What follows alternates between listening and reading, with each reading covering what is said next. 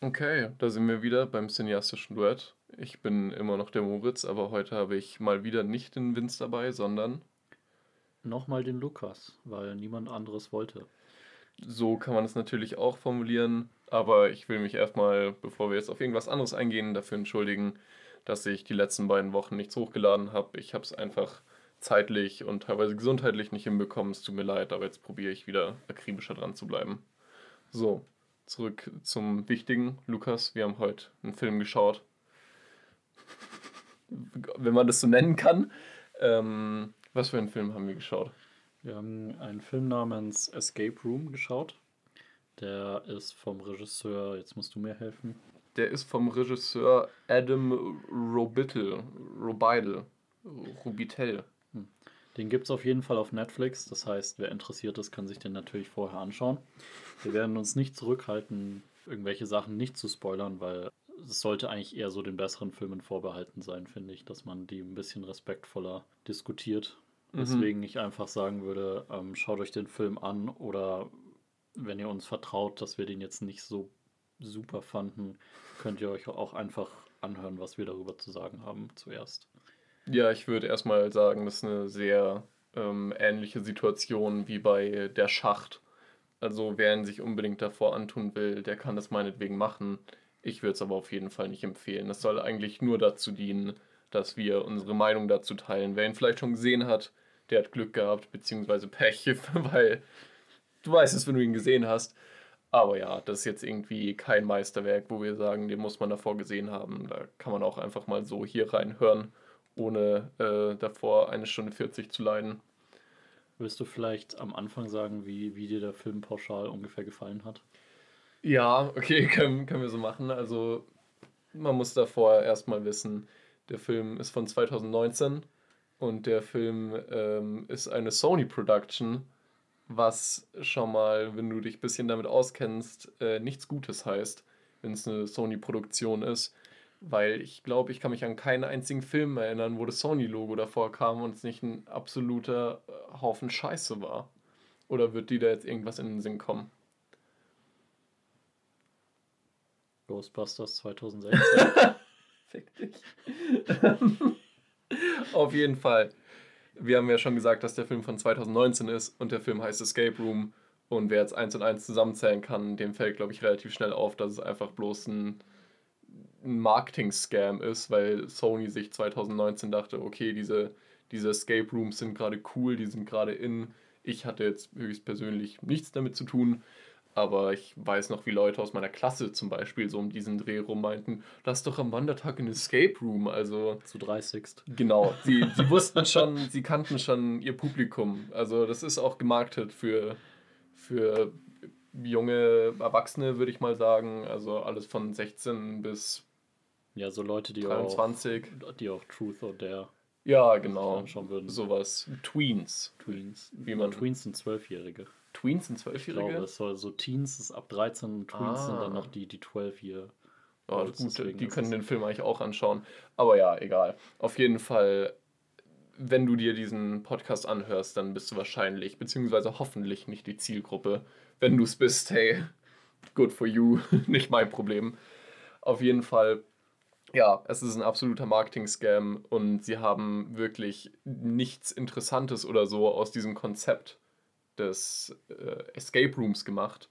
Für jemanden, der jetzt nicht weiß, was es ist, ich nehme an schon, aber ein Escape Room ist einfach bloß so eine Freizeitbeschäftigung, wo du und deine Freunde zahlen können, dass sie in einen Raum eingesperrt werden und da musst du so kleine Hinweise finden und Rätsel lösen, um aus diesem Raum rauszukommen und dann wird eine Zeit gestoppt und je schneller du aus dem Raum rauskommst, desto besser. Also es ist ein Rätselspaß im echten Leben, sage ich du, mal. Schon mal. hast du schon mal einen Escape Room gemacht? Nee, du? Nein. Okay. Aber ich wollte immer schon mal. nee, mich hat es nie gereizt, um ehrlich zu Also sein. wenn das hochwertig genug inszeniert ist, ja, das ist halt die Frage. ja, dann kann ich mir schon vorstellen, dass mir das Spaß machen würde. Ja.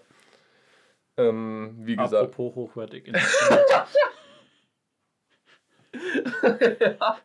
Ähm, ja, äh, zurück zu meiner Meinung. Ich will vorab sagen, dass ich den Film grauenhaft scheiße fand, obwohl ich nicht mal mit dieser Erwartung reingegangen bin. Ich wusste, dass es kein sehr guter Film sein wird, aber ich dachte mir, ich könnte meinen Spaß dabei haben, weil es ist so ein bisschen, wenn man so will, meine Art von Film. Ich habe schon mehrere Male in anderen Folgen gesagt, ich bin ein Riesenfan von Filmen, wo Charaktere in Räumen oder Situationen eingesperrt sind und dann zusammen herausfinden müssen, wie sie da reinkommen, weil es halt einfach eine sehr simple Art der Unterhaltung ist, in die man sich dann selber hineinversetzen kann. Wo würde man selbst nachschauen? Okay, vielleicht unter dem Tisch oder so.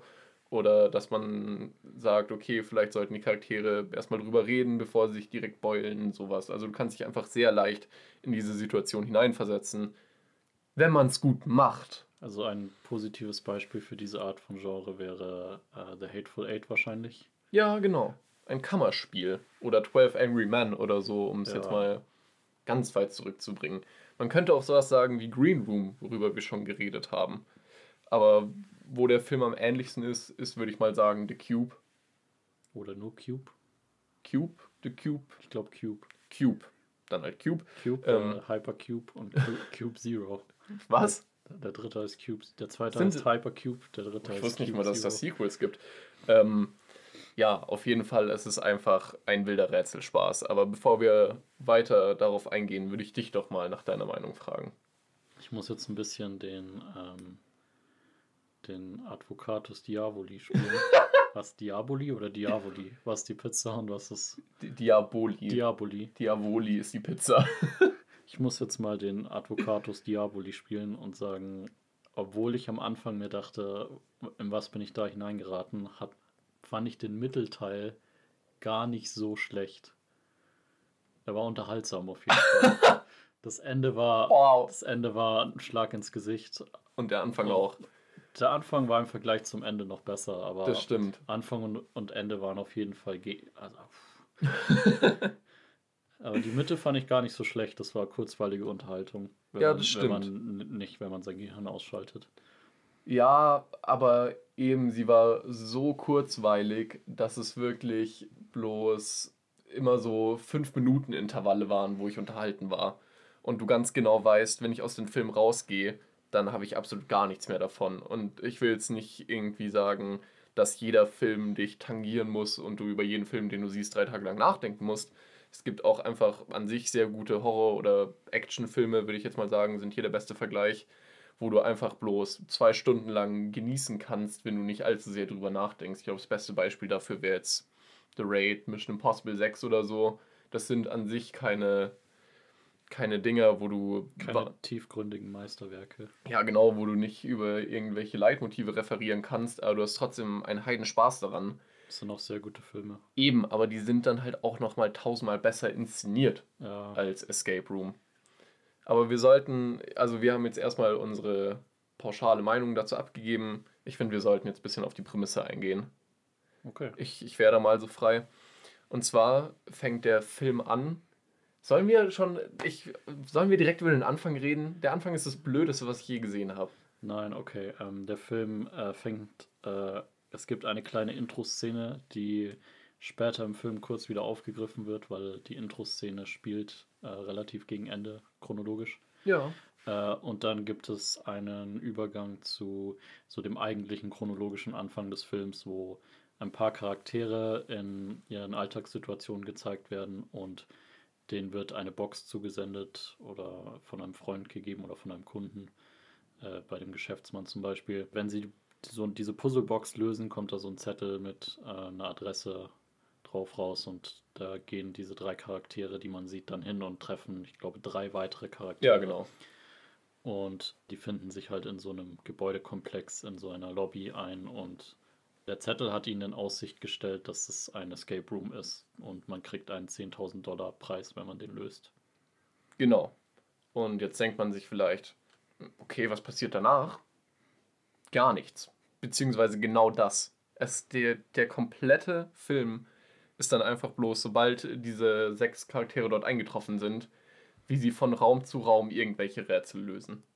Auf das Ende werden wir später noch eingehen, aber sonst passiert gar nichts. Und um vielleicht ein bisschen genauer auf die Charaktere einzugehen, unsere äh, Protagonistin ist Zoe, die schon mal in einem deutlich besseren Film war namens Waves. Also ich weiß nicht, was ihr Agent ihr da vorgeschlagen hat. Aber was, war, was war zuerst? Waves. Bin mir ziemlich sicher Wirklich? Waves. Ja, ich glaube schon. Der Film ist von 2019. Waves ist auch von 2019. Okay.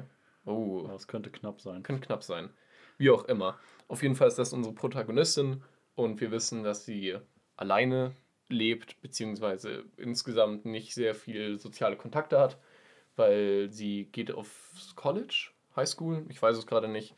Auf jeden Fall hat sie da bloß eine Zimmernachbarin und dann hört man auch zum Beispiel ihren Lehrer sowas sagen wie, hey, komm doch mal aus dir raus, geh doch mal in die, in die weite Welt hinein, so ungefähr. Und dann auch ihre Zimmernachbarin, die sowas sagt, wie, hey, du kannst für Thanksgiving auch gern zu meiner Familie mitkommen und was weiß ich und wir können da hin und das machen. Aber sie sagt, nee, sie mag es am liebsten allein zu sein. Das ist so ihr ganzer Charakter, mehr fährt man eigentlich nicht. Ja. Und dass sie, äh, glaube Quantenphysik studiert. Ja, beziehungsweise, oh, ich weiß nicht. So ein, sie redet fast mehr mit dem, mit dem Publikum als mit einem anderen Charakter über, über Quantenphysik und sagt kurz was dazu, wo man sich halt, wo man halt ganz genau weiß, okay, die kennt sich mit Quantenphysik aus, dass diese Prinzipien, die Grundlagen der Quantenphysik, die sie da kurz erwähnt in dem Film, werden bestimmt später wieder vorkommen. Das tun sie auch nur wesentlich dümmer, als ich es erwartet hatte. Das stimmt. Ähm, und man muss mal sagen, diese äh, Grundlagen der Quantenphysik, über die sie redet, sind so rudimentär, dass sogar du wusstest, was es ist. Also du musst dafür. Ich bin, ich bin mir nicht sicher. Es ist nicht ganz genau das, von dem ich gehört habe. Also es ist. Also es war ja wohl die Heisenbergsche Unschärferelation, oder nicht? Äh, ich weiß es nicht. Nee, es war was anderes. Es war was ähnliches. Ich glaube, die Heisenbergsche Unschärferelation ist, also da kann mich jetzt jeder korrigieren, ist, wenn sich ein Teilchen anders verhält, wenn man es misst. Und deswegen kann man das eigentlich nie genau, wie es ist, messen. Aber das war doch genau das. Nee, das, was im Film war, war. Äh, Nach Beobachtung meinst du? Teilchen? Teilchen tun nichts, wenn man sie beobachtet. Das ist irgendwie spezifischer. Hm, okay. Ja gut, aber auf jeden Fall Beobachtung bzw. Messung von Teilchen, was wir später noch äh, im Film rausfinden werden, ist nicht auf Teilchen an sich bezogen, sondern auf die Charaktere im Film. Ja, das ist unser spannender Protagonist. Tiefer wird's nicht. Ja, genau. Es tut mir leid, Freunde, tiefer wird's nicht. Ähm, wir haben noch fünf andere Charaktere, aber ich würde mal hier jedermanns Zeit sparen, um auf jeden richtig einzugehen. Naja, es gibt einen, einen Trucker, es gibt einen äh, kiffenden, also einen Kiffer-Dude. Ja, der irgendwie bei einem, in irgendeinem Supermarkt oder so arbeitet, also nichts Großartiges. Es gibt äh, eine Irak-Veteranin, es gibt einen, halt so einen Nerd, der ganz viele Escape Rooms schon gemacht hat. Und gern Videospiele spielt. Und dann eben die drei Charaktere, die wir am Anfang gesehen haben. Ähm, so, ja, unsere Charaktere kommen also in diese Lobby rein. Und Freunde, ich will euch nicht schockieren, aber die Lobby ist der erste Escape Room. Ganz genau. Was passiert also als nächstes im Film? Sie suchen irgendwelche Hinweise, um aus dem Escape Room rauszukommen. Sie finden sie und kommen raus. In den nächsten Raum, wo sie dann auch die Hinweise finden und rauskommen. Da kommen sie in den nächsten Raum, da finden sie Hinweise und dann kommen sie raus. Da kommen sie in den nächsten Raum rein, dann finden sie Hinweise, dann kommen sie raus. Und dann, dann, noch passiert ein, auch was dann, anderes. dann noch ein Raum, wo sie Aha. Hinweise finden und rauskommen. Und dann der letzte Raum, wo, wo sie rauskommen. Ich habe die ganze Zeit sie gesagt. Also theoretisch, es werden immer weniger. Weil ab dem zweiten Raum stirbt immer so ein oder vielleicht auch zwei Charaktere. Beziehungsweise ab dem dritten, wenn man sagt, dass diese Holzhütte der zweite Raum ist. Okay, ja, stimmt. Okay, wenn man sagt, die Lobby ist der erste Raum, dann stirbt ab dem dritten Raum jemand. Genau. Der, der, der schlimmste Charakter stirbt Gott sei Dank als erstes. Ja, wir haben tatsächlich, während wir den Film gesehen haben, haben wir gesagt, wir hoffen einfach bloß, dass dieser Charakter als erstes stirbt und ähm, sieh mal eine an, es ist so eingetroffen. Das heißt, wenigstens hat der Film eine Sache richtig gemacht. So, jetzt haben wir auch die, die komplette Prämisse mal ausgelegt. Wollen wir vielleicht, weil wir gutherzige Menschen sind, zuerst sagen, was der Film richtig gemacht hat? Oder was dir Ja, nicht mal was okay. der Film richtig, was dir am Film gefallen Okay, hat. was mir im Film gefallen hat, es gab einige kreative Dinge. Die Räume selber äh, waren ganz lustig, so, also die Abwechslung, so die Charaktere wurden immer in Den Film hast du gesehen. die Abwechslung nicht in der Art, wie sie da rausgekommen sind Okay. oder so. Ich meine, es die eher so ähm, für halt so einen Film, der in so einer in so einer begrenzten Umgebung spielt, ist hat man ganz viele abwechslungsreiche Dinge gesehen. So, ähm, es gab diesen Lobbybereich, der langsam immer heißer wird. Es gab diese Winterhütte und den Außenbereich, wo das Eis einbricht. Es gab Die diese, Trucker-Bar. Die, genau, die, die Trucker-Bar, die halt kopfüber ist. Das fand ich fast am besten. Ja, Ähm, ja. Die kopfüber war, wo die Decke bzw. der Boden wegbricht. Es gab dann dieses Krankenzimmer, wo Giftgas reingeleitet wird. Und es gab noch den, den, Dro- den Halluzinationsraum. Halluzinationsraum, genau, der sich dreht und sie haben auch irgendwie Drogen abbekommen. Als sie probiert haben, diesen letzten Raum zu verlassen, haben sie einfach irgendein, irgendein Objekt berührt, wo die Halluzinogene drauf waren und sie deswegen dann als Lösung das Gegengift suchen sollten. Aber ja, es waren auf jeden Fall ganz viele kleine, semi-clevere Raumgestaltungen, sage ich mal. Und Und ich fand, wie gesagt, die, äh, die Trucker Bar am interessantesten. Mhm. weil äh, da waren sie so, hatten sie die Möglichkeit, ein bisschen kreativ zu sein und haben es auch genutzt. okay, Ähm, inwiefern? Einfach, äh, es ist, wie gesagt, der, der Raum ist kopfüber gebaut. Mhm. Das heißt, sie, wenn sie reingehen, stehen sie auf der Decke rein, so von der Architektur her. Okay. Die, die Lampen kommen so aus dem Boden und der Billardtisch ist an der Decke. Und dann klettern sie in dem Raum rum und es wurde teilweise einfach kopfüber gefilmt, sodass quasi der Raum richtig rum war, Mhm. aber die Charaktere ähm, falsch rum. Und während sie klettern oder sich irgendwo so entlang hangeln, sieht es ganz interessant aus. Also du meinst auch, dass filmtechnisch äh, in dieser Szene gut umgesetzt war und nicht nur von dem Aufbau des Genau. Rätsels. Genau, es sah Okay. teilweise interessante Sachen. Okay. vis- Visuell. Aber auch nur, also nur da so wirklich, ich schätze mal, der Halluzinationsraum war auch interessant, aber es war halt Mhm. einfach nur durch irgend so ein ähm, Snapchat-Filter gejagt. Die, die Charaktere, die haben sich dann sind dann auf, auf einmal so geschmolzen und haben sich verzogen. Es Aber- war ganz lustig. Es war auf jeden Fall, der Teil war relativ witzig. Aber ich wollte gerade sagen, wir fanden den Teil witzig, aber ich glaube, wir hätten ihn nicht witzig finden sollen.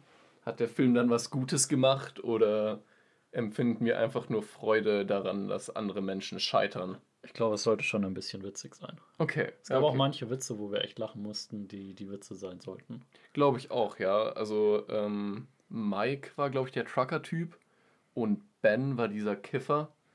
Ähm, der hat kein einziges Mal im Film gekifft übrigens, der hat nur geraucht, aber wir nennen ihn so, weil er so ein bisschen diese Lebenseinstellung verkörpert hat, unserer Meinung nach.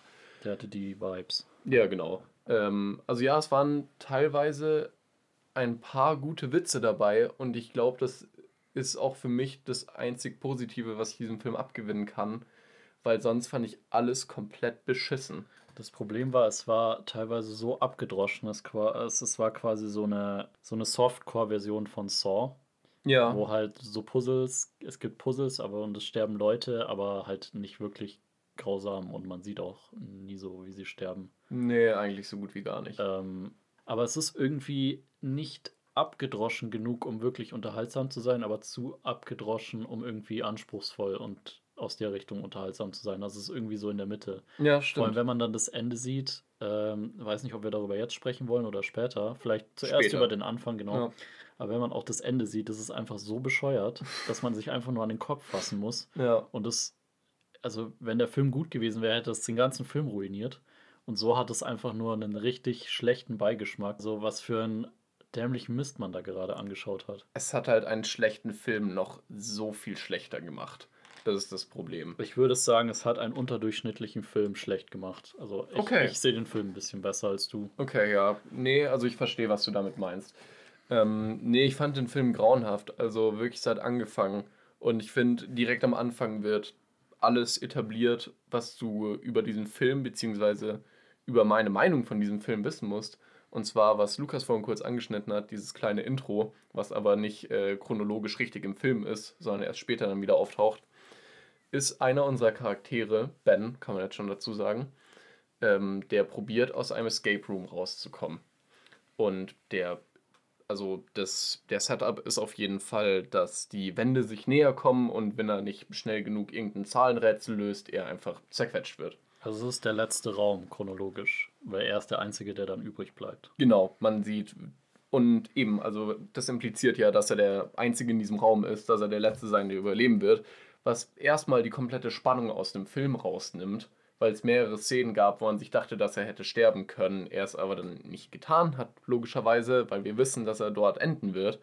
Auf jeden Fall probiert er aus diesem Raum rauszukommen, indem er ein Rätsel löst. Er braucht eine vierstellige Zahlenkombination. Und alles, was sich Ben in dieser Zeit überlegt, muss er laut sagen. Das ist aber bestimmt nicht im ersten Cut von diesem Film so gewesen, sondern im ersten Cut hat er wahrscheinlich ein bisschen rumgestöhnt, manchmal rumgeschrien und hat dann probiert, irgendwelche kleinen Rätselchen zu lösen. Aber dann bin ich mir zu 95% sicher, dass sie diesem Cut, wo er eben nichts gesagt hat, dem Studio gezeigt haben. Oder dem Testpublikum. Oder dem Testpublikum. Und niemand wusste, was gerade passiert. Wie er das sich gerade irgendwie zusammenwürfelt, dieses Rätsel, wie er, wie er auf die Lösung gekommen ist. Deswegen muss er alles, was er denkt, sagen ah, da ist, da ist ein Finger, der zeigt in die Richtung 2, das heißt, das eine ist ein 2, oh mein Gott, wo ist der nächste Hinweis, wo ist der Hinweis, mein Gott, mir geht's so schlecht, oh, vielleicht auf diesem Bild was, ich schaue mal auf diesem Bild nach, ich kletter jetzt auf diesen Stuhl, um auf diesem Bild nachzuschauen, in welche Richtung sein Finger zeigt, eine 6, oh okay, ich gebe eine 6 ein. Und, und, man denkt sich die ganze Zeit über, halt die Fresse, und Alter. Die, die Frage ist, wie macht man das, wenn man im ersten, wenn man den Film schon fertig gedreht hat? Und sich dann denkt, okay, der Charakter sollte da jetzt irgendwas sagen. Wie macht man das? Ja, es ist ein, ein sehr schönes Mittel, das sich ADR nennt, was basically heißt, ähm, der Schauspieler wurde nochmal ins, Tonstu ins Tonstudio gebracht. Sie ist einfach, hey, wir brauchen hier noch ein paar, paar Zeilen von dir, die du einsprechen musst. Und dann probieren sie irgendwie diese Audio, die im Nachhinein aufgenommen wurde, irgendwie in den Film reinzuschmeißen. Das heißt, es wird einfach über die Szenen drüber gespielt, wo man seinen Mund nicht sieht. Nur manchmal ist es ziemlich unharmonisch passiert und er Man sieht seinen geschlossenen Mund sofort, nachdem er eigentlich noch vom Sprechen offen sein sollte. Genau. Eben. Das heißt, sie hatten dann zu viel Audio, die sie noch irgendwie reinschieben mussten und zu wenig Bildmaterial ohne seinen Mund, um das irgendwie, sag ich mal, harmonisch bzw. organisch machen zu können. Und wir wussten nicht, dass das der Fall sein wird, dass irgendwie, dass es so ein Studiomonster ist oder dass da im Endeffekt noch so viel geändert wurde. Aber wir haben diese ersten fünf Minuten gesehen und ich weiß nicht, wie es wie genau es bei dir war. Aber mein Mund war durchgehend geöffnet, weil ich es nicht fassen konnte, wie verhunzt dieser Film war. Nicht, dass er ohne das, das ADR ein großartiger Film wäre, das will ich jetzt nur mal kurz darstellen. Aber er hätte wenigstens mehr von dem Zuschauer verlangt. Ja, es ist jetzt nur unsere Theorie. Also, wir haben da jetzt nicht irgendwo nachgelesen, dass die das noch nachträglich geändert haben. Aber es ist schon sehr offensichtlich. Und es wir sind da relativ, ja, wir sind da relativ zuversichtlich. Ja, es passiert auch einfach oft in anderen Filmen, nur nicht so arg offensichtlich. Zum Beispiel, also es passiert auch in guten Filmen, so dass man halt einfach mal im Endeffekt, um irgendwas schlüssiger zu machen, nochmal ein bisschen Audio einspricht. Aber es ist halt nicht meistens nicht ein einzelner Charakter, der die ganze Zeit nur mit sich selbst redet, als würde er es jemand anderem erklären, wie zum Beispiel im Publikum. Die Sache ist halt die, wenn man den Film auf Deutsch schaut, fällt einem das auch gar nicht auf, weil äh, wenn man die deutsche Synchro anschaut, ist natürlich alles nachträglich eingesprochen. Uh, ja, Deswegen stimmt. ist, äh, wenn ihr euch den auf Deutsch anschaut, ist es ja, tut es dem Ganzen keinen Abbruch. Nur wenn man das Original guckt und man so gewöhnt ist, halt den Originalton, wie er im Raum dreidimensional aufgenommen wurde, ja äh, wenn man den gewohnt ist, dann fällt es sofort auf, dass da irgendwie der Ton auch so klingt, als wäre in einem kleinen Tonstudio aufgenommen worden. Stimmt, ja, allein deswegen fällt es natürlich auch auf. Das ist das Problem. Ähm, also sie ja. benutzen, Boah. also sie nehmen quasi vorweg, dass er als letztes übrig ist, spätestens da, wo man ihn dann sieht, äh, wenn der Film dann chronologisch losgeht. Dann denkt man sich, Moment mal, war der gerade nicht am Anfang und ist äh, quasi fast gestorben, weil er von den Wänden zerdrückt wurde. Äh, sie benutzen es aber, ich sag mal, es ist nicht grundlos im Film, weil sie benutzen es, um uns dann weiß zu machen, ein Auf Charakter eine. wäre gestorben. Also genau. er ist ja der Letzte, der übrig ist. Und da, davor ist äh, Zoe, die Quantenphysikerin, gestorben. Und weil wir davor schon gesehen haben, wie er als letztes übrig ist, sollen wir uns denken, okay, die ist tatsächlich tot. Da sie aber relativ am chronologischen Anfang des Films relativ wichtig dargestellt wurde, war es auch recht offensichtlich, dass sie das noch bis zum Ende oder bis kurz vor Ende packt. Also Außerdem ist sie auf jedem Poster, sie wird überall als die Protagonistin dargestellt und sie ist auch im Großteil des Films die Protagonistin. Natürlich haben die anderen Charaktere auch viel Screentime, aber du hast trotzdem so ein bisschen das Gefühl, okay, alles dreht sich irgendwie um sie. Und sie hatte auch viele Momente halt mit vielen Sachen, ähm, die davor im Film gezeigt wurden, wo man sich dachte, okay, es wird später eben nochmal wichtig werden. Das heißt, wenn du komplett dumm bist, dann würdest du darauf vielleicht hineinfallen. Aber für uns sind es eigentlich nur zwei negative Aspekte. Weil erstens hat es die Spannung rausgenommen, dass wir wissen, dass er auch überleben wird. Und zweitens, dass wir dann trotzdem wussten, dass sie auch überlebt, weil wir uns diesem Trick bewusst waren, dass sie eben wollten, dass wir denken, dass nur er es schaffen wird, dadurch, dass sie es uns am Anfang zeigen und so ein bisschen unsere Aufmerksamkeit von ihr dann wegnehmen. Aber wir sind älter als 14, würde ich mal sagen. Und jeder, der das Wir ist, sollte das eigentlich kommen sehen. Wir sind älter als die Zielgruppe. Ab wie viel ist denn der Film eigentlich? Ab 16. Ab, Der hätte ab 12 okay, sein der ist halt so für Jugendliche, die mal wieder einen, einen Horrorfilm, weil auf, auf dem Poster wird es auch so ein bisschen mit diesem Sch- Totenschädel, der über den Kopf der Charakter von Zoe so gelegt wie, wird. wie ein Puzzle. Genau, so, So dämlich. auch so, als würde man da jetzt so einen grotesken, Saw-esken Film sehen. Also, ja, die, die haben den schon so gemarktet, den Film, dass, dass sie wahrscheinlich die Hauptzielgruppe waren, irgendwelche Mittelstufler bis Oberstufler maximal. Ja gut, das, das kommt natürlich hin. Ähm, ja, genau, und das waren die ersten fünf Minuten. Und wir haben, ich habe mich, glaube ich, gerade fünf bis zehn Minuten über die ersten fünf Minuten aufgeregt. Und das ist einfach ein Riesenproblem, weil dann hatte ich einfach keinen Bock mehr auf den Rest vom Film. Und ein guter Anfang macht einfach sehr viel aus. Und es war jetzt nicht nur schlecht wegen eben der Audio, die im Nachhinein angesprochen wurde oder was für einen Effekt es später hatte, aber die Szene selbst war auch einfach nicht spannend weil du auch nicht um den Charakter bangen konntest, den du davor noch nie gesehen hast. Da war irgendein hilfloses Arschloch in einem Raum, wo die Wände dann irgendwie halt aufeinander zukommen. Ich denke mir, wer bist du? Warum sollte mich das interessieren? Halt die Fresse, du musst nicht alles laut sagen, was du da gerade in dem Raum siehst. Bitte stirb doch einfach. Und dann sehe ich ihn später und er ist auch nicht recht viel sympathischer. Plus, ich weiß, was später passieren wird. Dieses Intro hat keinen einzigen Vorteil. Ich weiß aber, warum es da ist. Weil, wir haben gerade die Zielgruppe angesprochen, weil ein 15-Jähriger oder so, wenn er auf Netflix mal nach einem geilen neuen Horrorfilm schauen will, wenn der dann eine Quantenphysikerin, einen Typ in einem Supermarkt und irgendeinen Geschäftsmann sieht, Für nach fünf Minuten ausschaltet. Ja, genau. Aber dann sich, boah, krass, Bro, Alter, da kommen die Wände auf den zu, der stirbt und so. Und es ist unglaublich, was aus Filmen geworden ist, dass du vor einem normalen Anfang einfach irgendeine Szene scheißen musst, damit die Leute am Ball bleiben. Sie haben es aber, wie gesagt, für den, den roten Hering-Moment genutzt. Ich glaube, sie haben es aber nur für diesen Moment genutzt, Weil, weil sie es so anfangen mussten. weil sie es Ja. so anfangen mussten und dann dachten sie sich, ah, okay, dann können wir gleich clever, in fünf Anführungszeichen, so rumbauen, dass die Leute denken, Zoe wäre gestorben. Also du hast dich so ein bisschen übers ADR, über die nachträglich eingesprochenen Stimmen aufgeregt. Das war gar nicht so mein Hauptfokus in der Szene. Es war einfach bei mir, es ist so ein Raum, der voller Antiquitäten ist. Einfach Mhm. so ein schöner, hochwertiger, antiker Raum mit dicken Bücherregalen aus, aus Massivholz und Landkarten und lauter Vasen und sowas. Und einfach dieser massive Raum, da bewegt sich dann die Wand langsam auf den zu und zerquetscht ihn so an der anderen Wand. Du, ich, ihr, habt, ihr habt den Raum nicht gesehen, aber da war so viel Zeug drin. Wie kann da auch nur annähernd ein Mensch, der sich so ein bisschen flach macht, an der, an der zwischen zwei Wänden zerquetscht werden, wenn da so viel Zeug in dem Raum ist, dass, dass das Ah, quasi puffern dass ich müsste. irgendwann aufstauen müsste, Ja, genau. meinst du, so viel Zeug wie drin ist. Oh, darüber habe ich gar nicht nachgedacht. Aber, oh, ja, aber das ist halt, Sogar, sogar am Schrottplatz, wenn jemand mal geschaut hat, so bei der, beim Wertstoffhof, wenn diese Maschinen sowas zerkleinern, gehen sie immer so, drücken sie und dann gehen sie wieder auf, dann drücken sie wieder, weil halt Stimmt. so auch dieses Auf und Ab, das, Ja. das zermürbt so das Material. Und dann sind sie immer noch nicht komplett weg. Das löst sich ja dann nicht in Luft auf oder so.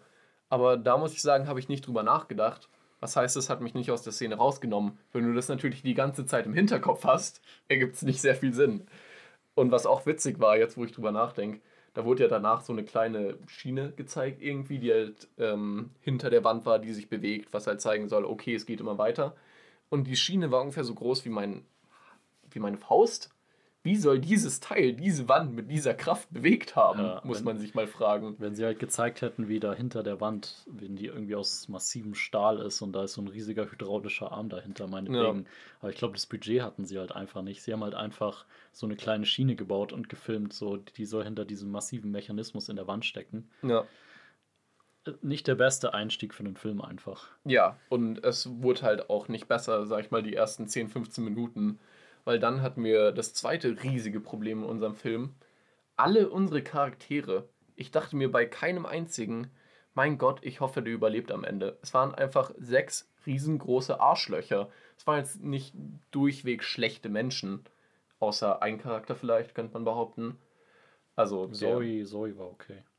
ja, aber Zoe war auch, wo man sich die ganze Zeit denkt, komm doch mal in die Pushen. So, also sie war kein schlechter Mensch, aber sie war jetzt auch nicht mega sympathisch oder wo du dir dachtest, ich hoffe, sie überlebt, beziehungsweise du wusstest eh, dass sie überlebt, weil sie die Protagonistin vom Film ist.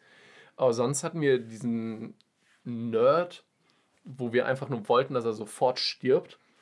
Wir hatten den, die Iran-Veteranin, Irak. Irak, sorry, Ja. ähm, wo wir uns auch die ganze Zeit nur dachten, okay, Lady, komm mal runter. Dann hatten wir den, den Business-Typ, der irgendwie immer so ein bisschen asozial war. Er hat immerhin Karate Kid erwähnt. Meinst du, deswegen wolltest du, dass er überlebt? Ja. Okay.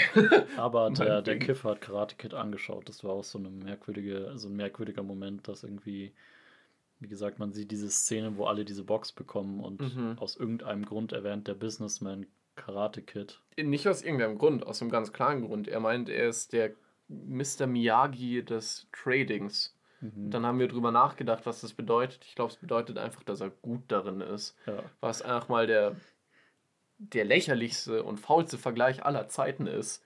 So, das die, du kannst jede historische Figur sagen, die gut in irgendetwas ist, und dann sagen, ich bin der des hm. Genau, und dann wird auf jeden Fall zu dem Kiffer geschnitten und der schaut gerade irgendwie bei der Arbeit auf dem Fernseher Karate Kid an. Es war so dämlich. Ähm, Warum? ja, ich weiß es nicht. Ich wüsste es auch gern. Also wenn dieser Film, also wenn dieser Film am so gegen Ende eine Szene gehabt hätte, wo der Kiffer mit Essstäbchen irgendein Rätsel lösen muss. Boah, das wäre so geil Weil er hat gewesen. gerade er hat gerade die Szene angeschaut, wo Mr. Miyagi erklärt, wie man irgendwie eine Fliege mit Essstäbchen fängt. Oh ja. Das hätte ich mir eingehen lassen.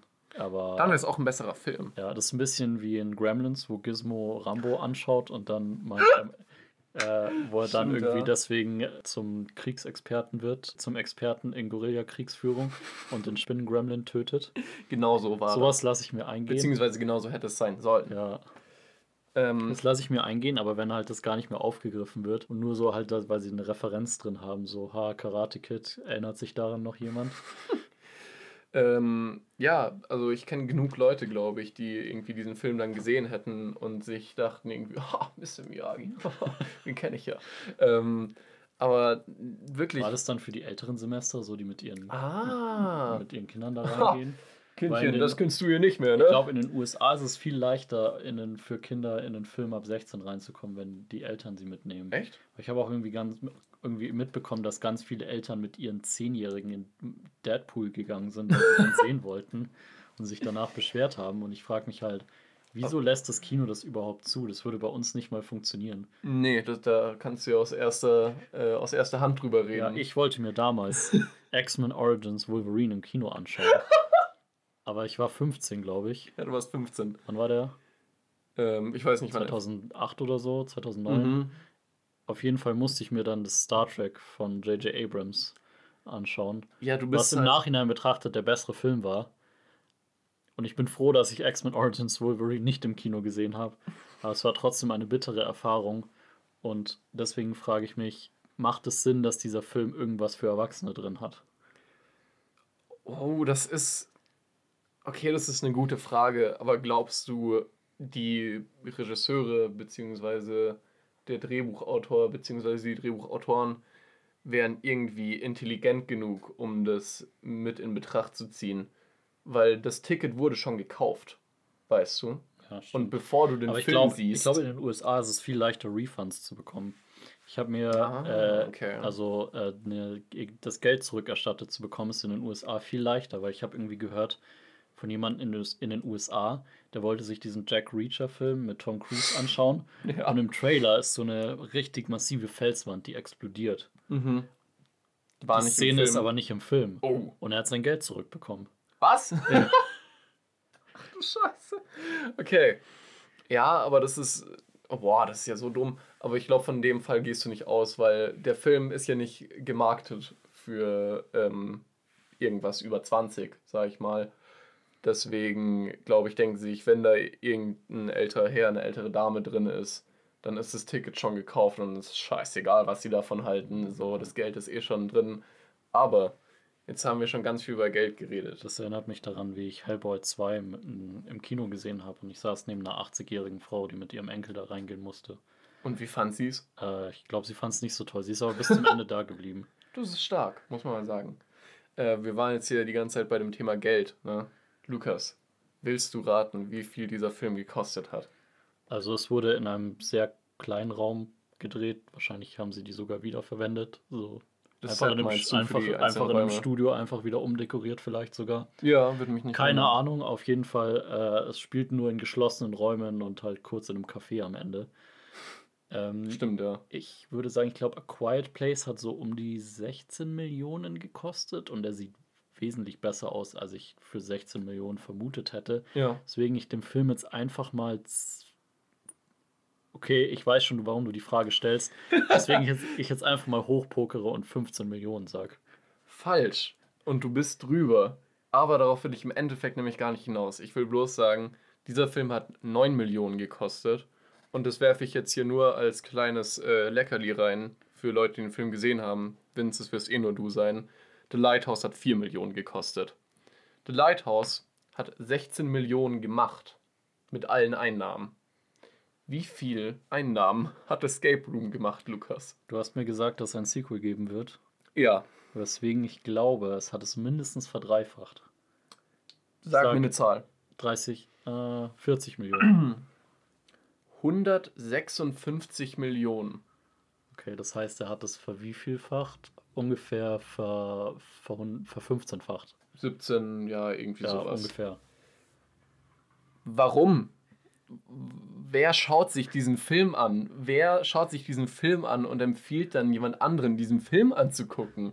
Ich, ver ich verstehe nicht, wie, wie sowas funktioniert. Ich glaube, wie gesagt, also die machen ihr Geld nur, weil halt so Gruppen von Teenagern reingehen, die Thrills wollen, wenn du mich fragst. Die halt eine alte klar machen wollen. Und Ja. dann gehen sie mit der in so ein Kino, wo sie sich an ihn schmiegt oder so. Oh, weißt du? oh, Die okay. gehen doch, also das ist Aber ja, passiert es in diesem Film überhaupt? Gibt es Ja. einen Moment, wo du dich Nein, aber das haben sie schmiegen erwartet. würdest? Aha, okay. Und das Ja, Ticket ist aber schon deswegen gekauft. gehen halt Jugendliche so gerne in Horrorfilme. Da kriegen sie die Thrills. Mhm. Sie kriegen äh, die alte. Die, sie kriegen die alte und äh, ihr Geld kriegen sie nicht wieder. aber jedenfalls in Deutschland nicht. Oh Mann. Ja, es ist aber tatsächlich so. Also ich habe ja mal eine Zeit lang in einem Kino gearbeitet und da war ich so ein bisschen das Mädchen für alles und ich habe eben auch viel mit den Kunden geredet. Und da ist mal ein, ein Pärchen reingekommen von, sag ich mal, zwei Leuten in, also ein Mädchen und einem Junge in meinem Alter ungefähr. Und dann haben sie äh, gefragt, ja, was läuft denn heute bei euch? Da habe ich mich erstmal gefragt, schau doch auf den Programmplan, Vollidiot.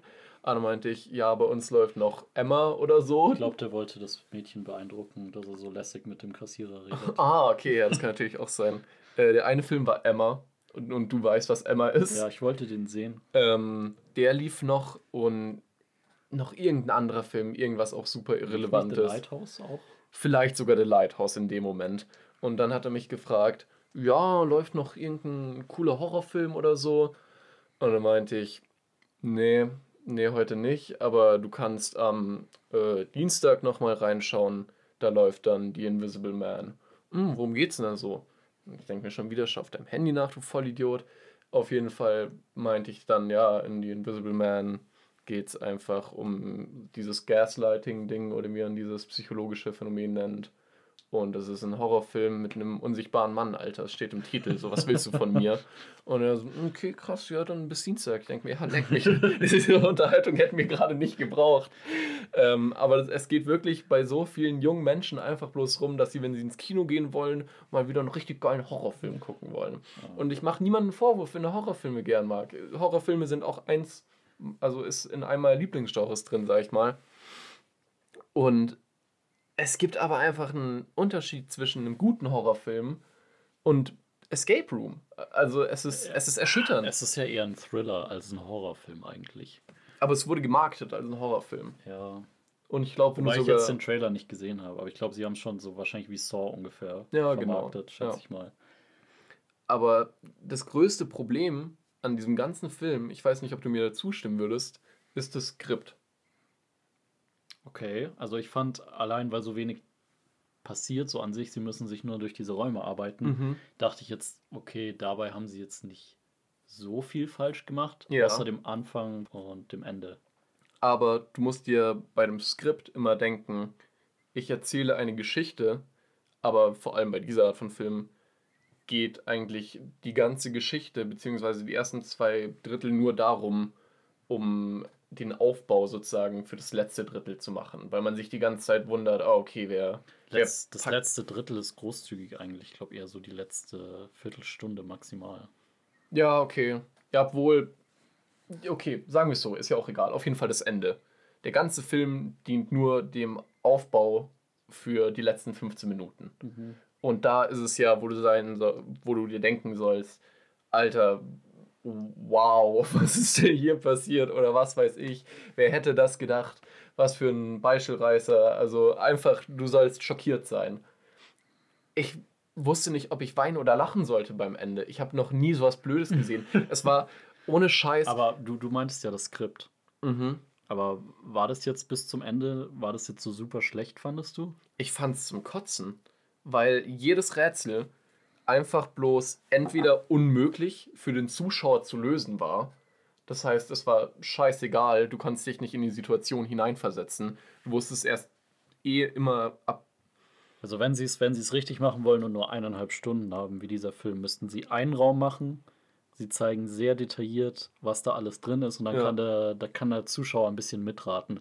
Aber es sind eineinhalb Stunden, es sind sechs Räume, würde ich jetzt mal sagen, locker aus der Hüfte geschossen. Ja, sowas. Vielleicht auch sieben. Und sie zeigen eigentlich nicht sehr viel und irgendwo sieht dann Charakter immer auf einmal irgend, irgendeinen Hinweis. Oder er kann sich an irgendwas erinnern. Genau. Was wir aber nicht wissen. Das heißt, du als Zuschauer weißt die Sachen erst dann, wenn der Charakter es weiß. Was ja auch funktionieren kann. So ganz viele so Detektivgeschichten sind ja auch so, dass äh, der Detektiv dem Zuschauer weit voraus ist. Aber dann passiert wenigstens was anderes Interessantes oder du bist dann fasziniert, wie der Detektiv drauf gekommen ist. War das am Ende erklärt? Genau, aber da denkst du dir, ah, okay, du hast in die Ecke vom Raum geschaut. Geil, Alter, mega gut gemacht. Hätte ich vielleicht auch, was weiß ich. Ich habe keinen Überblick von diesem Raum, Das war auch so. weil es cineastisch nicht richtig präsentiert ist. Es war auch so emblematisch am Anfang, so dieser, wie gesagt, dieser riesige Raum mit diesen ganzen antiken Sachen und was da alles rumlag. Und der Charakter geht einfach so, das erste, wo er hingeht, auf dem Schreibtisch, findet er sofort den ersten Clou, Ja. also den ersten Hinweis. Und hätte er nicht genau dieses Stück Papier als erstes gefunden, hätte er mindestens doppelt so lange gebraucht, dass er es überhaupt gefunden hat. Und wir als Zuschauer denken uns natürlich, hätten wir da auch geschaut? Nein, keine Ahnung. Wo, wo zur Hölle? Hier sind 5000 Bücher drin. Woher soll ich wissen, wo ich hinschauen soll? Das heißt, sowohl visuell als auch vom Skript her wurde einem nicht richtig dieser Spannungsfaktor übermittelt. Es wurde einfach richtig durchgepeitscht, so wie sie diese Hinweise gefunden haben. Ja. Es gab teilweise so, Moment, so Momente, wo sie irgendwie verarbeitet haben, dass gerade jemand gestorben ist oder so, wow, wow, das ist eine ziemlich gefährliche Falle. Aber sonst war es immer so, oh, ein Hinweis, so, ah, wie, wie überwinden wir das? So, also es ist halt immer so richtig nahtlos. Ja. Was halt den Film wahrscheinlich auch, ich sag mal, konventionell spannender in so vielen Anführungszeichen wie möglich Okay. macht Okay. aber halt nicht sehr glaubwürdig, dass halt diese, diese Alltagsleute da irgendwie auf einmal zu den krassen Rätselfüchsen werden äh, und halt sieben Räume in eineinhalb Stunden durch, durchpeitschen. Es ist, was mich auch stark gestört hat, war, dass jegliche Konsequenz in diesem Film nicht existent war. Weißt du noch, als sie in dem dritten Raum waren, ganz kurz äh, als Erklärung, der dritte Raum war so eine Winterlandschaft und sie waren auf gefrorenem Eis, was teilweise einbricht. Da ist auch zum Glück der erste Charakter gestorben. Ähm, und sie mussten dann einen Eisklotz, so einen Eiswürfel, mussten sie mit ihrer eigenen Körperwärme schmelzen, obwohl es eh schon minus 20 Grad hatte. Aber sie hatten nur eine Jacke auf sechs Leute. Das heißt, mindestens fünf Leuten war immer arschkalt. Der eine, Mike, stirbt fast an der Unterkühlung. Er fällt einfach nur in Ohnmacht, weil er so lange irgendwie probiert hat, diesen Eisklotz zu schmelzen. Er kommt in den nächsten Raum und das ist kein Witz. Innerhalb von 10 Sekunden kommt er in den nächsten Raum und er sagt, Puh, hier ist wenigstens warm drin. Du liegst im Sterben, Alter, so funktioniert dein Körper nicht. Du kannst nicht von minus 20 Grad auf 20 Grad gehen und dein Körper ist innerhalb von 10 Sekunden, ey, okay. Es ist auch, wenn man ein paar von diesen Filmen gesehen hat, ähm, es ist auch so, dieser, wie gesagt, der nervigste Charakter ist da unter dem Eis ertrunken. Mhm. Und man denkt sich halt so, okay, das ist so ein Film, der ist so, ist so, also solche Vollidioten haben den wahrscheinlich geschrieben, die sich für richtig clever halten, dass du dir denkst, okay, der ist vielleicht halt gar nicht tot, vielleicht ist es nur Teil des Tricks, so wie als wir Game Night geschaut haben, wo irgendwie sie halt dreimal hin und her gewechselt haben, ob es echt ist oder nicht und wir haben halt sofort so, also was heißt sofort, wir haben relativ früh gemerkt, was so im Endeffekt, dass es halt alles fake war. Ja. Äh, bei diesen Art von Filmen denke ich mir halt, okay, äh, ihr seid so super clever, clever, ihr könnt uns, ihr könnt dann auch so rauskommen und sagen, oh, es war nur ein Hologramm und der ist gar nicht wirklich gestorben. So, es ist halt so Bullshit, dass es null spannend macht, einfach Ja. nur. Und das Problem ist bei einem Film, bei dieser Art von Film, weil sie sollte, der Film sollte dir immer drei Schritte voraus sein. Aber du bist, beziehungsweise wir sind und auch viele, sag ich mal, die das hier anhören, wären diesem Film drei Schritte voraus. Und wenn du intelligenter bist als der Film, kannst du keinen Spaß haben, beziehungsweise du kannst drüber lachen. Aber im Endeffekt, ich weiß jetzt gar nicht, was vielleicht ein, ein guter Film wäre oder so, wo du dir das so langsam zusammenwürfelst. Vielleicht muss ich sogar sagen, Cube oder so. Da bin ich nicht auf die endgültige Lösung gekommen. Ich bin kein Riesenfan von dem Film. Aber ich weiß noch, dass ich es ganz interessant fand, wie sie dann das Ende umgesetzt haben und wie sie auf die Lösung im Endeffekt gekommen sind, ohne jetzt irgendwie Cube zu spoilern. Aber da ist es einfach bloß, alles könnte passieren, was absolut nichts spannend macht Ja. Weil sie irgendwie in jedem Sinne komplett unendliche Ressourcen haben, um diese Räume darzustellen. Es ist einfach nur so dämlich und deswegen würde ich sagen, das Skript ist das größte Problem. Oder was? Aber was ist dann für dich das größte Problem, wenn nicht das? Okay, also im Endeffekt ja, weil äh, das sah okay aus. Ja. Immer wenn sie irgendwas Teilweise. geworfen haben, was irgendwie springen oder am Boden entlang schlittern soll, war es CGI aus irgendeinem Grund. Also ob sie nicht einfach das mal versucht hätten. Jemand hat ein Feuerzeug hingeworfen und es war ein CGI-Feuerzeug, das über den Boden schlittert. Das war so dämlich. Ich Eine, eine. Angelspule rollt sich ab und die musste auch irgendwie CGI sein, weil sie anscheinend nicht schnell genug an einem Seil ziehen konnten. Ja, es war halt einfach faul. Also, wenn man eins über den Film sagen kann, dann, dass er faul war. Ja, also wie gesagt, die Visuals waren nicht das Schlimmste. Der Ton, bis auf diese ADR-Sache, bis auf den nachträglich eingesprochenen Ton, war auch okay. War nicht hübsch, der Film, war nicht hässlich. Also ich glaube im Endeffekt per Ausschlussverfahren muss ich dir fast recht geben, Na dass das Skript das Problem war. Ja, okay. Soll ich dir mal sagen, was ähm, unser Drehbuchautor Bragi F. Schutt, Bragi F. Schutt, aber keine Ahnung, es ist mit SCH, deswegen denke ich mal nicht Schutt, was der sonst noch geschrieben hat. Das wäre dann Scoot. Ist gut? Wie School ist auch mit SC. Dann sagen wir als gut. Ähm, auf jeden Fall hat er Season of the Witch geschrieben. Ein 28er Metascore-Film mit Nicolas Cage. Und den Ninjago-Film. Mit Escape Okay. Room zusammen sind Der das seine einzigen drei Filme, die er geschrieben hat. Und wenn dieser Film dann klüger ist als du, dann sollst du dir echt Gedanken machen, Alter. Okay, was hat der Regisseur noch gemacht? Ähm, nur so billige Horrorscheiße. Wenn du auf Netflix äh, einfach oben bei der Suchleiste Horror eingibst und dann die mit den fünf beschissensten Postern raussuchst, würde ich, gemacht. würde ich schwören, dass er einen davon gemacht hat. Diese Art von Film hat er sonst gemacht. Aber Lukas, ich würde jetzt dir die riesige Ehre erweisen, über, die, über das Ende bzw. über die Auflösung vom Film zu reden. Okay, die Auflösung vom Film ist, dass äh, der Kiffer äh, wird nicht im Raum zerdrückt, weil er sich durch den Kamin retten kann und das, der Kam Kamin ist eine Tür nach draußen. Was heißt nach draußen in so eine Lagerhalle, die relativ viel Sonne reinlässt. Was mich aber zu der Vermutung bringt, dass er das nicht überleben sollte, also dass dieser Raum nicht lösbar war im Endeffekt. Mm, okay. Er sollte da sterben, weil dann trifft er nämlich den Game Master. Der halt, äh, es ist halt so ein, so ein übergewichtiger Typ mit Brille, weil sie, äh, sie haben wahrscheinlich Vincent D'Onofrio nicht gekriegt. äh, der war wahrscheinlich zu teuer. ähm, also, falls jemand die Daredevil Netflix-Serie gesehen hat, der spielt da den Bösewicht und auch die Irak-Veteranin war die Sekretärin aus Daredevil. Echt? Oh, Sonst okay. kannte ich da keinen der Charaktere. Und Waves Lady halt. Genau, auf jeden Fall trifft er den Game Master und der sagt ihm, oh, Gratulation und dann, dann labert er halt irgendeinen schwülstigen Mist von, ah, die Menschen mochten schon immer Escape Rooms. So.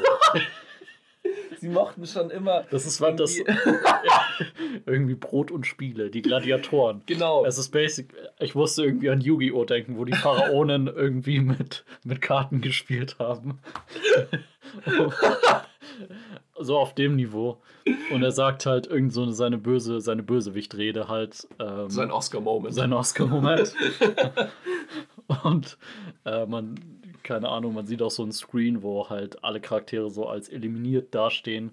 Und nur halt der Kiffer hat überlebt und der ist halt ganz geschockt, so dass das, äh, dass das alles nur ein, das ist alles nur ein Spiel für euch Leute.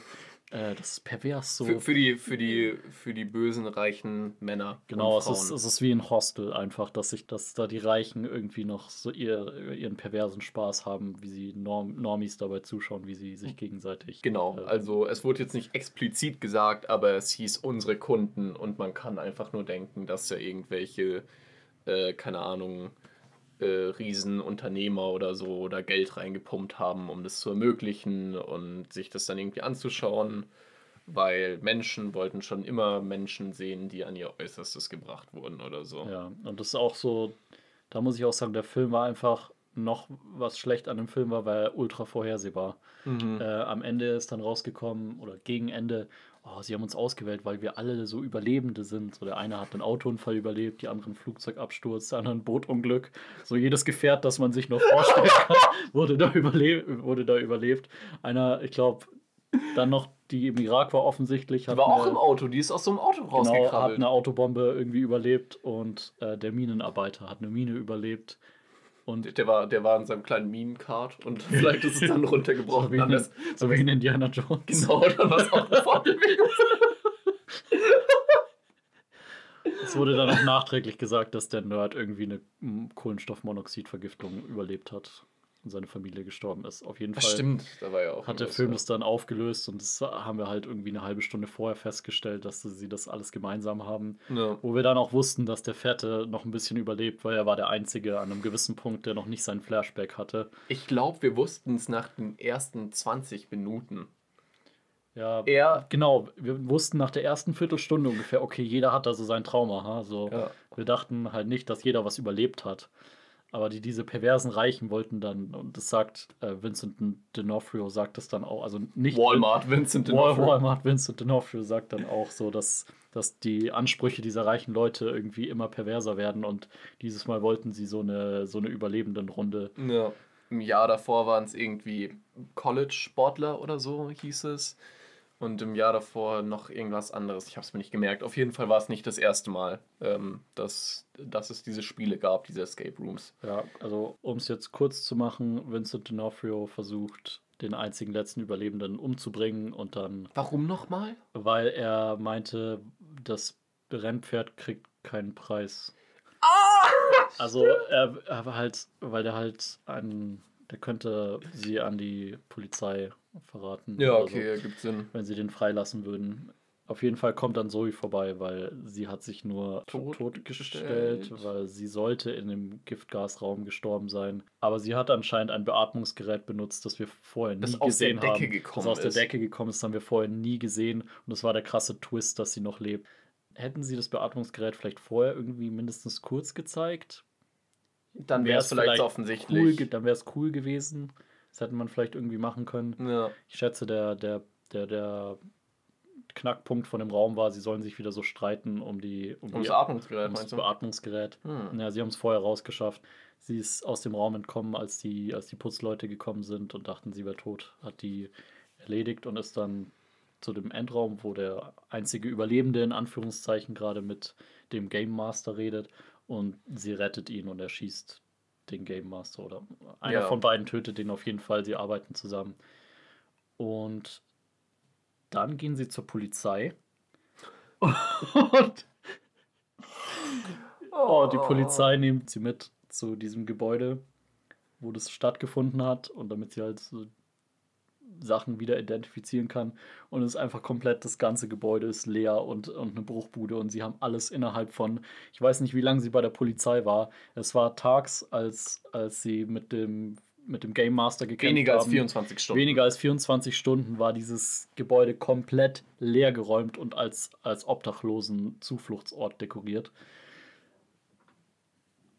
Ich weiß nicht, muss ich dazu sagen, wie bescheuert das ist?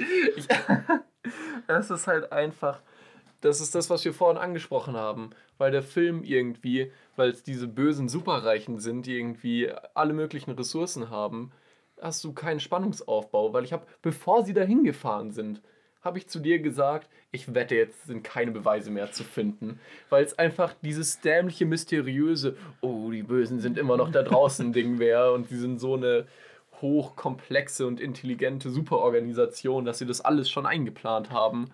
Aber es ist so dumm. Sa Einfach sagen nur. wir, du schaffst es, das alles leer zu räumen in sechs Stunden. Sagen wir großzügig, es sind zwölf Stunden. Okay. Sagen wir, du schaffst es in zwölf Stunden. Wie hinterlässt es keine Spuren? Also den Aufwand, den du aufbringen musst, einfach die ganzen Lastwägen und Lieferwägen und dass du das alles wegschaffen musst. Dann noch wie so eine Pennerbude zu dekorieren. Genau, dass das absolut nirgendwo eine Spur hinterlässt. Es ist so dumm. Es ist so dumm. Aber, Lukas. Ich meine, sie haben dann, sie haben dann quasi, die Polizei war dann überzeugt, dass sie sich das nur eingebildet hat.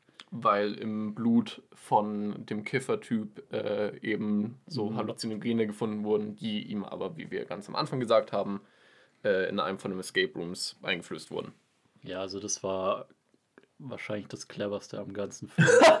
so, dass man dann noch, ah, okay, ja, okay, Wenn man so will, meinetwegen.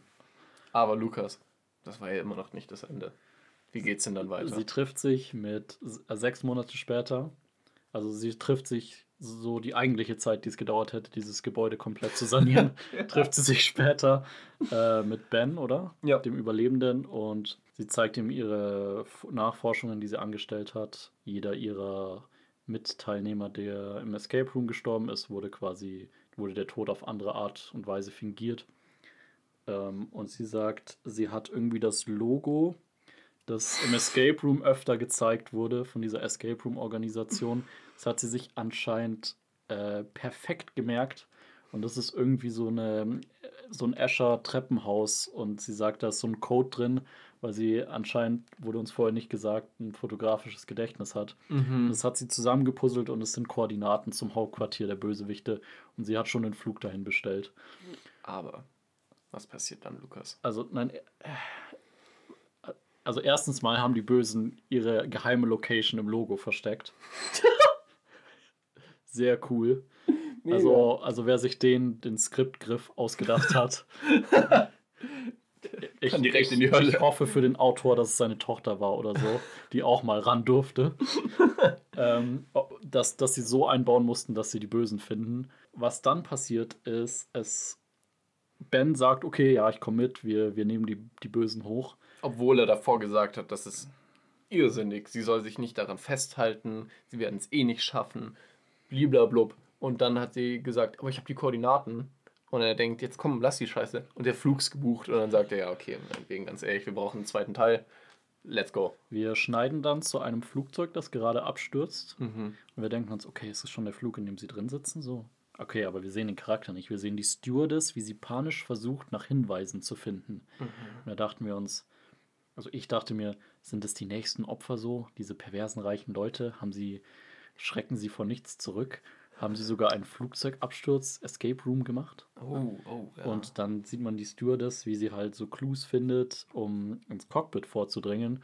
Und sie und der, der andere Flugbegleiter sind so panisch und oh, oh versucht die Kombination. Äh, nein, äh, gib, gib das Wort Wolke da ein und dann, oh, wir haben die Tür geöffnet. Okay, reißt das Ruder hoch, reißt das Ruder hoch, das Flugzeug stürzt ab und dann stürzt es ab und dann kommt der krasse Plot-Twist. Das Flugzeug ist quasi gecrashed aber dann deaktiviert sich der Bildschirm von den Fenstern vom Flugzeug und man sieht dahinter stehen Leute in einer Laborumgebung und die nehmen Notizen auf und sagen, ah, oh, die, ah, das hast du diesmal spät geschafft, äh, Uschi oder so, keine Ahnung. Chance zu überleben 4%. Ja, also sie haben ein Flugzeug nachgebaut und haben quasi in irgendeiner Lagerhalle irgendwo ein Escape Room für ein Flugzeug getestet. Wahrscheinlich da, wo sie dann hinfliegen werden, die beiden. Genau. Und äh, sie erwähnen so, okay, niedrige Erfolgswahrscheinlichkeit. Und die Stewardess meinte dann auch so, ja, okay, diesmal habe ich ein bisschen verkackt, so. Soll heißen, die Stewardess war also quasi mit dabei. Die haben so, alle Leute, die in einem Flugzeug panisch geschrien haben, haben das wahrscheinlich gemacht, um die Authentizität zu unterstreichen. Okay, Entschuldigung, was ich sagen will. Es ergibt absolut keinen Sinn, dass diese Stewardess so viel Panik hat und dass die Leute in diesem Flugzeug rumschreien, wenn das alles Testleute sind, die versuchen, dieses Ding zu testen. Warum sollten sie so authentisch rumschreien? Warum sollten sie nicht seelenruhig sein, weil sie wissen, dass sie in der scheiß Simulation sind? Außer, weil es wieder nur für den Zuschauer ist. Lukas, Lukas. Weißt du noch, als ich meinte, das Skript ist das Schlechteste am Film? Ja, das Ende, da hatte ich dir auch zugestimmt. Ich war mir nur so über den Mittelteil unschlüssig noch. Okay. Ähm, aber dann. am Ende. Das war wieder nur so, um zu sagen, uh, ah, wir haben euch reingelegt. Ihr dachtet, das wäre ein echtes Flugzeug, das abstürzt, aber es ist nur, es ist nur eine Simulation. Lukas. Lukas. Welchen Charakter treffen wir denn noch am Ende? Sie sagen, okay, das Ganze hat eine vierprozentige Erfolgswahrscheinlichkeit und dann hört man eine ominöse Stimme, die sagt, uh, sie soll es ja auch überleben können. und man sieht einfach nur einen scheiß Bildschirm. Mit so, mit so schwarzen Umrissen irgendwie. Und dieser Typ, der, ich denk mal, es soll halt der Chef von dieser Organisation sein, sieht aus wie ein scheiß Star Wars Bösewicht oder so. Aber man sieht ihn gar nicht. Ja, aber so Es wie es dargestellt aus, ist. wird dargestellt wie der Imperator im ersten Star Wars Ja, Film. Also so- genau. Und das ist so dämlich, weil du arbeitest doch mit diesen Leuten zusammen. Warum sollten sie dich nicht sehen können? Du bist doch deren Chef oder warum musst du vor denen auch noch deine Identität Es ist nur für den Zuschauer. Außer es ist nur für den Zuschauer. Es ist so dumm. Es ist so blöd an allen Ecken und Enden, dass wirklich, auch wenn du, ganz ehrlich, wenn du sagst, der Mittelteil ist der beste Film, den du jemals gesehen hast, meinetwegen, dann hast du nicht viele Filme gesehen, aber dann sei das mal so, dann kannst du nicht abstreiten, mit egal welcher Begründung, dass das Ende, und da lehne ich mich jetzt weit aus dem Fenster, du kratzt an 1000 Filmen, die du gesehen hast, ich so an den 900, das ist mit Abstand das dümmste Ende, das ich jemals gesehen habe. Das war ungefähr auf dem Niveau von einem scheiß Austin Powers Film oder so, das Ende. Bloß, dass die das ernst meinten. Das war so Dr. Evil-mäßig, der Bösewicht. Am Ende. Oh, Auf jeden Fall. ich bin schockiert. Am Ende sagt der Bösewicht irgendwie, dass sie schon den Flug irgendwie gekapert haben von ihr und den dann gegen ihr fingiertes Flugzeug austauschen. Also es gibt irgendwie so ein Sequel-Bait. Also sie, sie Es wird auch einen Teil 2 geben, muss ich kurz Genau. dazu sagen. Sie teasen einen zweiten Teil, haben wir ja vorhin schon angesprochen. Und soll das dann in einem Flugzeug spielen oder überleben sie das? Nee, nee, nee, das ist so, äh, weißt du, was es dann wird? Das ist wie äh, bei The Incredibles. Sie kommen dann so auf diese verlassene Insel einfach nur. Nee, es ist ja in Manhattan. Boah, es ist so dumm. Keine ich dachte, Ahnung. das spielt in Manhattan von vornherein. Nee, aber sie meinte doch auch, das Gebäude, das sie durch das Logo gefunden hat von denen, ist in äh, Plain Sight Manhattan. Ah, okay. Ähm, Also. vielleicht kommen sie dann in Ich meine, Manhattan, Manhattan ist eine Insel. Oh, oh, oh, oh, oh. Vielleicht, Okay. ist es Vielleicht machen sie den Escape from New York Room. Oh, wie geil, Alter, dass ganz Manhattan so ein Escape Room ist. Also es wäre ungelogen. Das ist, was ich meinte. Es ist nicht zu bescheuert. Ah, Oh, Es ist nicht bescheuert genug, um unterhaltsam zu sein. Ja. Wenn die Bösewichte am Ende so reich und mächtig sind, dass sie ganz Manhattan abriegeln und wie in Escape from New York Das einfach ganz Manhattan zu einem Game Room machen, dann wäre es wieder unterhaltsam. Aber so weit war der Film leider nicht. Dann hätten wir fast die ähm, Die Hard Sequel-Eskalation. Der Dreier. Nee, wir, wir haben beim ersten Die Hard haben wir das Hochhaus, Mhm. beim zweiten haben wir den ganzen Flughafen, beim dritten hatten wir ganz Manhattan, beim vierten hatten wir ganz Amerika und beim fünften hatten wir ganz Russland. Wenn das mit den Escape Room-Filmen passiert, dann nimm mein Geld und ich schaue mir jeden einzelnen an. Aber es wird es nicht tun, weil diese Vollidioten denken, sie würden einen guten Film machen. So, ah, okay, das weiß ich jetzt nicht, aber äh, Ich glaube, sie könnten irgendwie sie John, John Carpenter für Escape Room 2 Irgendwie, wenn sie Kurt Russell casten. Boah, dann, dann ist er dabei, meinst du, solange Kurt Russell dabei ist. Ja. Ähm, Sie vermarkten das einfach an Teens. So, sie haben wieder so eine Anfangsszene, wo sie zeigen, wie Teenager versuchen, einen Escape Room zu lösen. Das tun sie dann im Trailer. Aha. Aber der ganze Film ist eigentlich über Kurt Russell. oh, Wie er versucht, Escape from.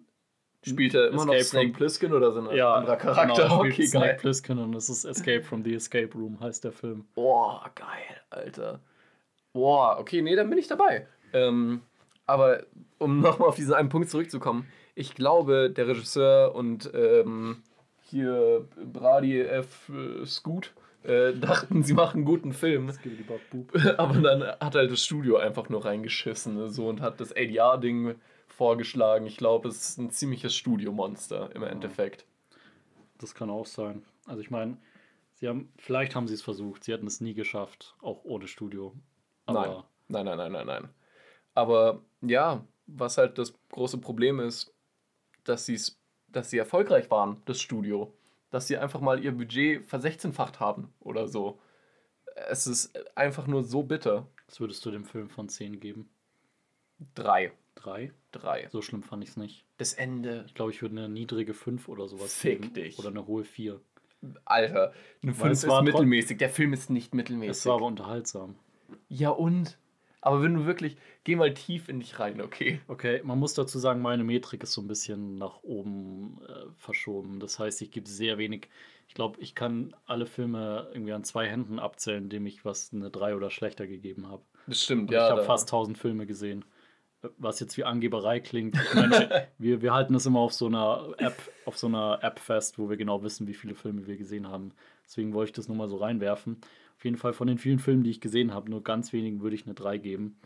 Deswegen, eine 3 ist halt, eine 3 ist halt sowas wie äh, Star Wars Episode 2 oder sowas. Oder habe ich dem sogar, ich schau mal kurz nach. Willst, willst du in der Zwischenzeit irgendwas sagen? Okay, ähm, ja, dann kann ich ganz kurz äh, meine Metrik erklären, weil für mich, ich gehe es ganz simpel an, äh, eine 5 ist durchschnittlich, was eine 6 überdurchschnittlich macht und eine 4 unterdurchschnittlich. Und ich glaube, nach diesen knapp über einer Stunde Unterhaltung, die wir gerade hatten, merkt man, dass ich den Film nicht ganz okay fand, sondern er einfach so viele Macken hatte, aber dann auch so wenig richtig gemacht hab, hat, dass ich ihn nur als unterdurchschnittlich einkategorisieren kann. Ich fand den Film dämlich in jeder Hinsicht. Ich fand alles an diesem Film falsch oder optimierbar, weshalb ich es nicht über mein Herz bringen kann, ihm irgendwas Besseres als unterdurchschnittlich zu geben. Also ich habe X-Men Origins Wolverine die 3 gegeben. ich habe dem ersten Twilight-Film die 3 gegeben. Ich habe sogar Boah. Catwoman und Ghost Rider mit Nicolas Cage ähm, 3 Hey, gegeben. Ghost Rider war geil. Ja, vielleicht vielleicht habe ich ihm deswegen 3 gegeben. äh, auf jeden Fall, ich glaube, Resident Evil-Filme sind so bei einer 4 angesiedelt. Ich glaube, ich bin ein bisschen zu nett mit Filmen, so Bist du auch, rückblickend ja. betrachtet, aber ich denke mir halt immer, okay, die Kamera, Sie haben es die probiert. lief, der Ton wurde aufgenommen. Es, es war Es im ist- Fokus. Es ist so oberflächlich wie möglich ein Film einfach. Okay. Also es, ist, es ist kein, kein kompletter, äh, wie nennt man das im Deutschen überhaupt? Es ist kein Trashfire. Ah, Es ist keine brennende Mülltonne von einem Film. Okay, ich verstehe, was du meinst. Weißt du, es ist so, es ist so, da denke ich mir, wenn ich danach rausgehe, denke ich mir nicht, oh, mir wurde Lebenszeit gestohlen oder so, weil immerhin konnte ich einen Podcast machen und drüber reden. Ja, dann wird dir bei keinem Film Lebenszeit gestohlen, solange wir danach drüber reden. Du Mongo. Ähm, nee, aber wenn du dir jetzt mal überlegst, du gibst dem Film eine 5, okay? Was du in Erwägung ziehst. Würdest Okay, du sagen, okay, er ich war gebe ihm eine fast vier. Ich überdurchschnittlich? gebe ihm eine 4. okay, danke schön. 4 von 10. Okay, ich gebe ihm eine 3 von 10 und äh, das ist, weil ich heute einen guten Tag habe, wenn ich mal ganz ehrlich bin. Ich fand das Ende so uns unsäglich doof, wirklich, wenn ich irgendeinen Film gesehen hätte und keine Ahnung, stell dir vor, ich hätte The Lighthouse gesehen und das wäre das Ende von The Lighthouse gewesen. Es hätte von einer 10 Das von irgendwie- 10 zu einer, zu einer 2 von 10 Das runtergebracht. irgendwie Willem Dafoe War der Game Master. Der, der war der Game Master, der kommt so aus diesem Leuchtturm-Leuchtding raus. Ja, Am genau, und Robert Pattinsons äh, Escape Room war der Leuchtturm. Egal, wir driften ab. ähm, Der Film war scheiße. ja, Oder höchstens könnte man sagen, er war unterdurchschnittlich. ja. Äh, Ende. Ende, ja. Ähm, mehr will ich nicht äh, über diesen Film sagen. Ich glaube, wir haben genug darüber gesagt, auch wenn wir wahrscheinlich noch eine Stunde weitermachen könnten, wenn wir ein paar Szenen noch weiterhin aufdröseln. Ich gebe jetzt nur als kleinen Sneak Peek, wer den Film gesehen hat, die Szene in einem Billardroom, äh, Room, die Szene in einem Billardraum, wo sie dann drauf kommen, dass man die Zahlen von einem Rätsel äh, falsch rum machen muss. Weil der Raum falsch rum ist. Nein, weil ihre Mutter von Zoe falsch rum dann im Flugzeug hing, als sie gestorben ist. Und weil sie temporär ausgenockt wurde, hatte sie diese Vision und ist dann draufgekommen, dass die Zahlen nicht auf dem Kopf, wie das aus einer 6 eine 9 wird oder so, man sie von hinten aufdröseln muss. Es war so viel dummer Scheiß drin, über den wir noch reden könnten. Aber wir ersparen euch dieses Leid und hören jetzt damit auf. Ja. Also der Film war vielleicht manchmal 10 Minuten am Stück, so ganz okay. Mhm. Aber insgesamt nicht zu empfehlen. Genau. Außer man, man will vielleicht ein bisschen Spaß und betrunken sein. Okay, und, ja, ja, kann ich, kann ich mir gut vorstellen. Ich werde mir auf jeden Fall nicht nochmal anschauen. Ich nehme mal an, du auch nicht. Es ist, es ist nicht mal schlecht genug, um ihn sich nochmal anzuschauen. Eben, das ist ja das Problem. Es ist irgendwie so ein blödes Mittelding. Ich glaube, dabei können wir es belassen. Ähm, Lukas, war mir eine Ehre, dass du heute dabei warst, dass du dir die Zeit genommen hast, damit ich jetzt noch pünktlich und endlich mal wieder was hochladen kann. Ich würde sagen, es hat mich gefreut, aber der Film war scheiße. Aber immerhin ähm, war die Unterhaltung von uns ganz angenehm. Finde ich auch. Tschüss.